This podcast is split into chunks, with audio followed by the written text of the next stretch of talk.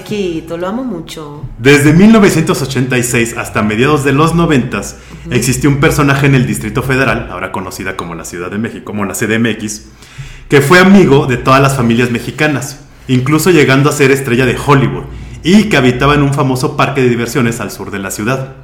Hoy regresarás en el tiempo junto con nosotros para recordar a la famosa orca Keiko. ¡Ay, lo amo! Mi Keikito. vida, Keikito. Bueno, Keiko, una cosa. Sí, no, no, no, ya, ya cuando se fue de ¿Cómo aquí ya podía estar bien. ahí? Imagínate. Pobrecita, ver todo lo que sufrió No, no quiero sufrir. no. La historia de nuestro amigo Keiko, que en japonés significa afortunado, que no Ya. tenía nada de Ay, afortunado ya, para estar ahí me da miedo hablar de esto, no voy a poder. Inicia en el año 1979, cuando fue capturado cerca de Islandia, específicamente en las islas Vestman. Al momento de ser capturado ya contaba con dos años de edad. Aquí viene algo importante. Debido a su juventud, dependía de su madre para sobrevivir y aún se encontraba aprendiendo el dialecto y hábitos de la especie. No. Cabe señalar que las orcas viven en grupos y se comunican entre sí, para lo cual requieren de la socialización temprana y constante. Tras ser capturado, primero fue vendido al acuario islandés Ravnid, en el cual estuvo tres años. Posteriormente sería trasladado al parque de diversiones de Maryland, en Ontario, Canadá. En este último parque es donde empezarían sus infecciones de piel y en su aleta dorsal. En 1986, el parque de diversiones Reino Aventura, ubicado en el Distrito Federal, compraría la orca al, al Marineland Park y nuestro amigo llegaría a México el día 7 de enero de 1986. El día que llegó, cerraron la avenida Viaducto Miguel Alemán y en tan solo 15 minutos desde el aeropuerto hasta Reino Aventura, la orca llegaría a su nuevo hogar. Medía 3 metros con 5 centímetros y pesaba cerca de 350 kilogramos. Ya en su nuevo hogar, Keiko era alimentado con 120 kilogramos de pescado diarios y le daban sus respectivas vitaminas. 120. 120 kilos, Kilos. es un putazo. Es un montón. Tenía cuatro entrenadores, un velador y ocho personas a su cargo. Como era algo natural, Keiko seguía creciendo. Y el nuevo estanque donde se encontraba pues llegó a ser insuficiente. Ken Balcom, director del Centro para la Investigación de las Ballenas del Estado de Washington, intentó comprar a Keiko para reintegrarlo a su hábitat. Pero los, dueños de Reino Aventura rechazaron la oferta. Pues sí, es un minita de oro, pues cómo se las ibas a quitar, ¿verdad? Pues dijeron ni madres. José Luis Solórzano Velasco, médico veterinario que cuidó a Keiko durante 11 años, diría, las entrenadoras del parque nadaban y jugaban con él. Era un cachorrito, por así decirlo, que nos podía haber, haber matado, pero no desarrolló ese instinto. Era súper bueno. Porque las orcas pues son asesinas, ¿no? Las asesinas del océano. Hoy con las nuevas legislaciones mexicanas sería imposible traer una orca con fines de entretenimiento, ya que las leyes prohíben importar y exportar mamíferos marinos. Pero en aquellas épocas era el pan de cada día andar trayendo ¿En animales a? México. O sea, traer a cualquier tipo Sí, de. y la gente lo veía como algo normal, o sea, podías traer lo que quisieras. ¿sí? No, no, no existían las leyes que lo prohibieran. Por eso es que muchos parques acuáticos en toda la Tenían de todo República tipo de y traían especies leones y todo. Que ahí llegó también el pandita Togui, que luego hablaremos de él, Pandita. Ujú. que en el, en el zoológico de Chapultepec. Aparte de ser el espectáculo principal del parque de diversiones Reino Aventura, Sí, pues yo me acuerdo. Los anuncios eran Keiko siempre Sí, sí, sí. Y, el, y, el- y- saltando. y Reino Aventura estaba pintado con, con, con Keiko, fuera, ¿sí? Sí, era la estrella. Keiko empezaría a aparecer en telenovelas mexicanas. ¿Es en serio? Sí, No me acuerdo. como azul y quinceañera. Wow. Y la película mexicana Keiko en peligro, que no mames, no mames, no me acuerdo de esa película. Sí, no me acuerdo, Salía sí. Susana Dos Amantes, Ok. César Bono y no ¿Cómo se llama el título? Keiko en peligro. Wow. Eran unos, de unos, de unos como este, extraterrestres que venían por Keiko y se lo querían llevar. No. Pero entonces la familia esta de que César Bono y todo esto, así son los amantes, Lo con, otros, con otros niños lo estaban rescatando. Pero aparte las naves espaciales que estaban, haz de cuenta que eran como los efectos, como un pan de muerto, así como un bolillo Ah, sí, ya, que sí. nada más lo pintaron así Sí, como es que de- así hacía, ¿no? Que hasta se ve la mano No, sí, así. yo me acuerdo que hay una escena donde se ve el, el hilito. Claro, sí, seguro, seguro, seguro. Sí, una cosa medio ahí. No, no, malísima, sí, malísima la pinche película.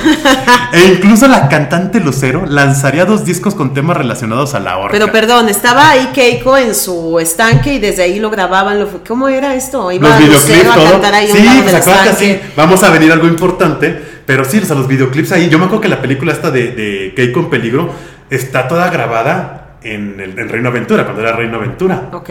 Y estaba tacada en la cabeza. ¿No sí la viste, payaso. la de Keiko Yo la llegué a ver en el canal 5 que luego la ponían. Ajá, pero te digo yo que, me o sea. No, si o sea, ustedes la vieron, escríbanos sí. de qué, o sea, cómo era. Y le vamos a poner el link a ver si está en YouTube para que la vean. No, no, es malísima, malísima la ¿Sí? película. Sí, no, no, no, mal, mala. Qué pena. Pero sería en el año 1992 cuando empezaría a cambiar el rumbo de Keiko.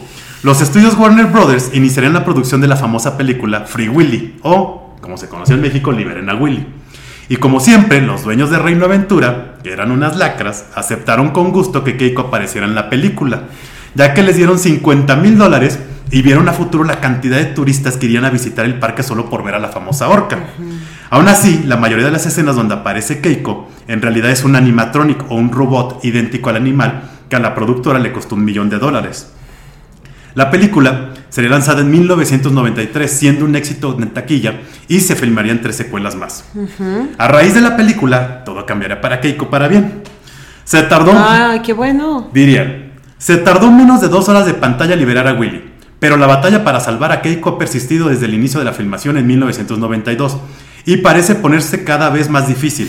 Ambientalistas, biólogos marinos, sus propios entrenadores y los administradores del, parco- del parque discuten sobre la mejor manera de ayudarle, Ok. decía un comunicado del Entertainment Weekly de Estados Unidos en 1993. Después de que se filmó la película y se estrenó en cines, fue todo un fenómeno. Comenzamos a recibir dólares que los niños nos mandaban en cartas desde Estados Unidos Delibérenlo, sálvenlo. No.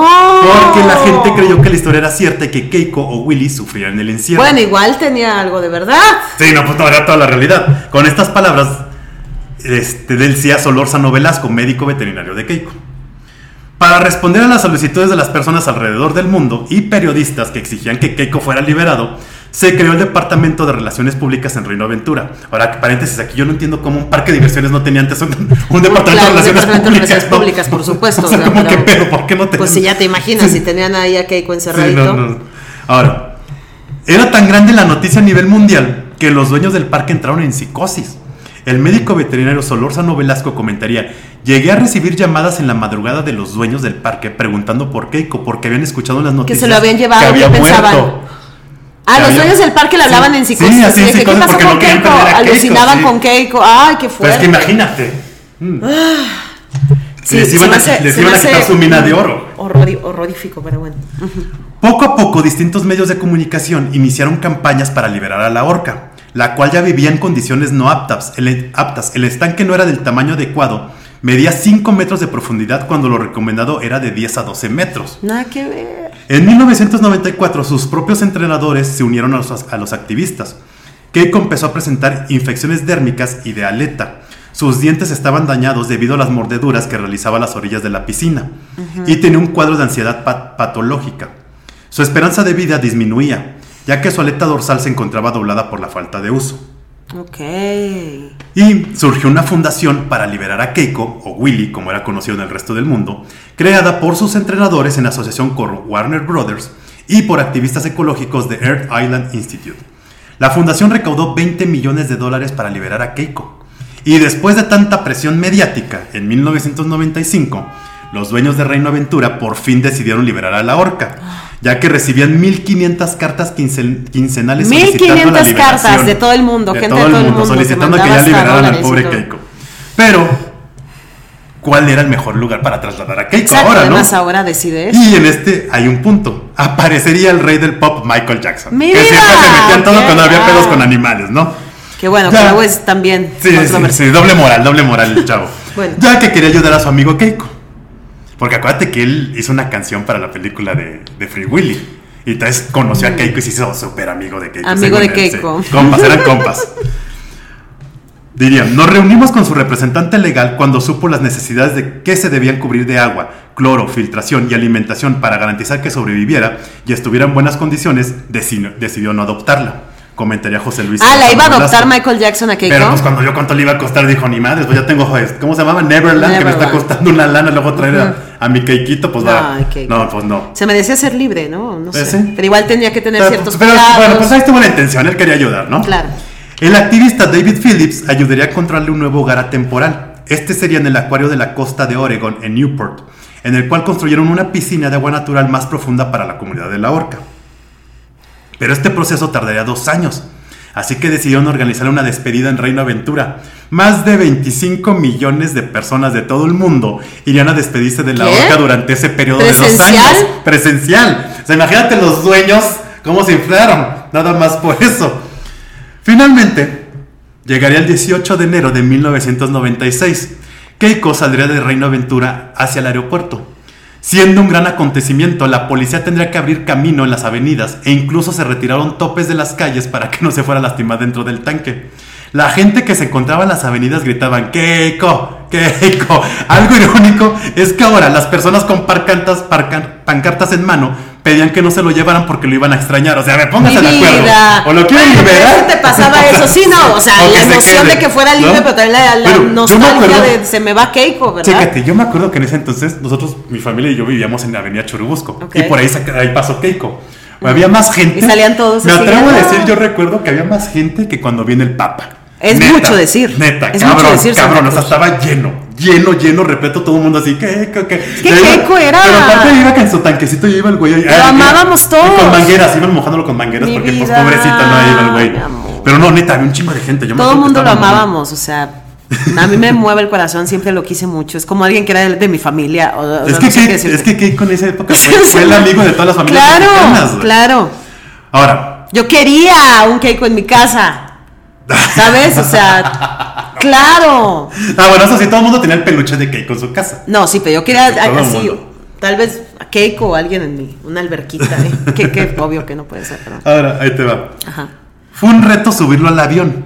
Keiko se cayó de la grúa sin que sufriera algún daño, porque ya se encontraba dentro de un estanque especial que pesaba 2 toneladas, más las 3 toneladas que pesaba la horca cuando se fue, y ya media parte 6.55 metros. O sea, pobre, pobre Keiko, o sea, pinche alberquita Pobre que estaba en una Keiko. aventura y ya era un madrolón. No, Keiko- sabía, no podía moverse ahí. No, o sea, no sabía qué hacer. No, sí, no. Entonces, aparte, o sea, la alberca principal donde hacía el espectáculo era de 40 metros cuadrados. Era una madre, o sea, o sea, no podía ni moverse el güey ahí. Keiko estuvo en Oregón cerca de dos años, en lo que se construía una alberca flotante en Islandia, su lugar de origen. En 1997, una vez que fue trasladado a Islandia, resultaba muy caro tener una zona enrejada en el mar para que pudiera comer, pues nunca aprendió a comer por sí solo. Decidieron cortar las redes para liberarlo al mar, al mar en la bahía Klesvik el 11 de julio de 2002. Eso fue todo un acontecimiento, seguramente. Sí, sí, sí, porque pues ya por fin iba Eso a era salir. liberarlo por sí, siempre. a su hábitat, por fin. De acuerdo, ah, por eso le pusieron un GPS, ¿no? Y lo llevaban su aletita. De acuerdo con el GPS que le colocaron, dio algunos recorridos con manadas de orcas, pero no logró socializar, ya que no había desarrollado el lenguaje de los grupos nativos. Aunque siguió en los grupos de orcas con la intención de jugar, estas lo rechazaron. No, pero no me digas que pasó algo horrible. No, siempre buscó el contacto humano. Incluso hay fotografías de Keiko Ah, en playas de Holanda, donde convivía con los niños.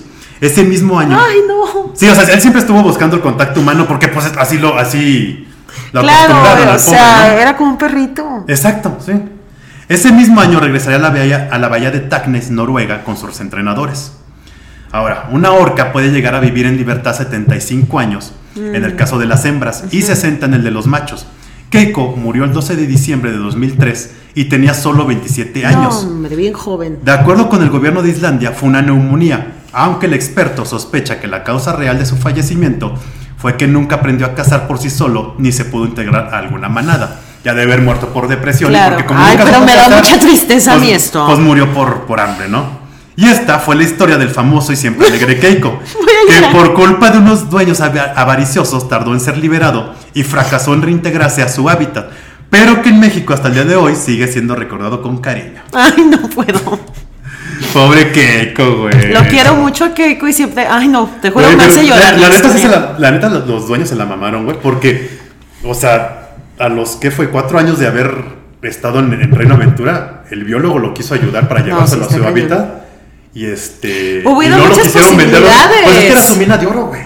Era su mina de oro. O sea, era, me quitan la Keiko y qué voy a. Porque en ese entonces Reino Aventura no tenían los juegos que ahorita cuando lo compró Six Flags y ya son pinches juegos. Keiko fue el que hizo a Reina Aventura y que Reina Aventura se volviera algo emblemático y que entonces Exacto. pareciera que hasta eso era parte de nosotros, pero en realidad es la situación de. Imagínate qué lealtad, Keiko, todo lo que pasó, la, lo que aguantó. Y aparte, ¿sabes qué siento que era? Como algo que sentíamos. Mira, te juro que se me parte el alma. Algo que sentíamos muy nuestro, como Pero mexicano. es que aparte todo el mundo que visitaba el. el- Nuestro Keiko. mexicano, Y aparte, de nosotros. Todo el mundo que visitaba Reino Aventura se daba cuenta que estaba en condiciones bien, pero bien. Es que qué tristeza. Yo, no- como yo obviamente soy de Monterrey, no me tocó. O sea, obviamente lo conocía, sabía de él, lo tenía muy De presente. vacaciones Te que juro que venías te digo de que es repente, verdad ¿no? que era parte de mi familia. Eso es cierto. Pero no me tocó conocerlo en persona. Ok.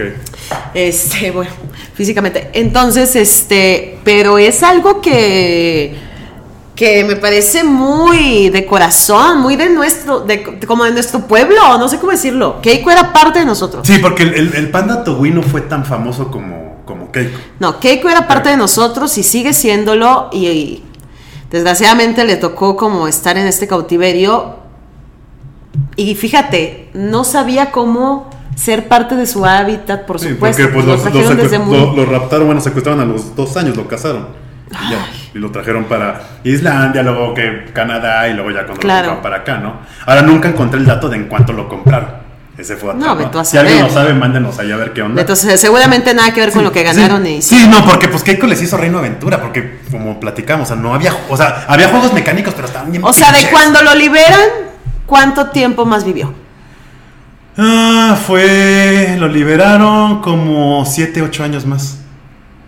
Más o menos. Imagínate. Pero pues nunca se pudo adaptar. No, Ese fue obvio. el problema. Estaba Y completamente. luego por los dueños ya, cuando, cuando les quitaron, ah, porque eso es cierto, cuando les quitaron a Keiko, que ya dijeron, bueno, pues ya vamos a liberarlo porque ya no podíamos con todo este pedo mediático, a los dos años, Reino Aventura fue cuando quiebra. Y llega Six Flags y lo compra para ponerle ahora todos los juegos que hay ahora, ¿no? Entonces, si en realidad, si lo que decías, Keiko fue el que hizo Reino Claro Aventura y sí. el que les daba de comer a estos dueños, este, Pues sí. culeros, güey, porque no hay otra palabra, que lo tenían ahí en condiciones que no eran. O sea, todavía me dices, órale, va, le hubieran constru- este, construido una alberquita bien chingona, o sea, una fosa chingona, órale, va, está cómodo.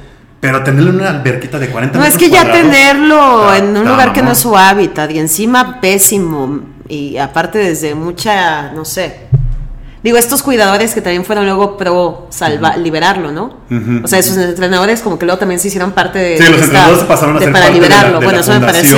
y de todo. Sí, porque hasta ellos mismos se daban cuenta que ya, Claro. o sea, que ya no manches. Y se hizo justicia, pero bueno, ay, Pero ya tarde, pues ya. pues sí, la vida tiene Pobre esos... Keikito.